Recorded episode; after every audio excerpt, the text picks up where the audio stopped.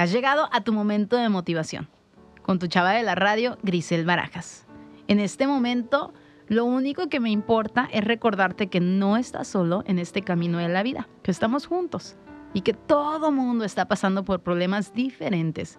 Así que no te estreses, no te desentifiques. Está bien tener problemas, está bien no saber qué va a pasar a continuación. Y de eso mismo quiero platicarte el día de hoy. A veces nos centramos tanto en lo que debería de haber estado pasando, porque siempre hacemos unos planes tan amplios, ¿no?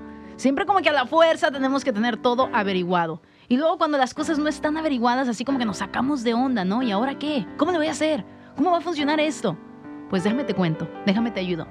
Está bien no saber qué va a pasar después, qué va a pasar a continuación. A veces lo mejor que puedes hacer es vivir el momento, salir de la situación y estar donde estás ahorita, sin preocuparte cómo le vas a hacer después. Eso llegará.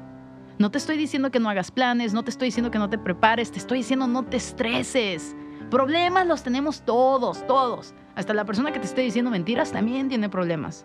Ahora, los problemas pueden ser diferentes. Puedes tener problemas económicos o a lo mejor son problemas amorosos, familiares, de salud. Los más fuertes son los problemas de salud cuando ya estás listo para no dar más. Ese sí es un verdadero problema. Los demás son situaciones. No te estreses al no saber qué va a seguir después. Es parte de la vida es parte del camino. Cuando te estresas, a veces gastas tu tiempo porque ni de lo que te estresaste sucedió absolutamente nada. Entonces toma las cosas como te llegan. A veces tienes que solamente respirar profundo y decir, aquí estoy vida, dame para donde me vayas a jalar, pero dame. Y a veces tienes que decir, no sé qué va a pasar, pero aquí estoy. Porque es lo único que tienes seguro. ¿Me explico? Tienes tu presencia en el momento actual en el que estás viviendo. A lo mejor las cosas no son perfectas.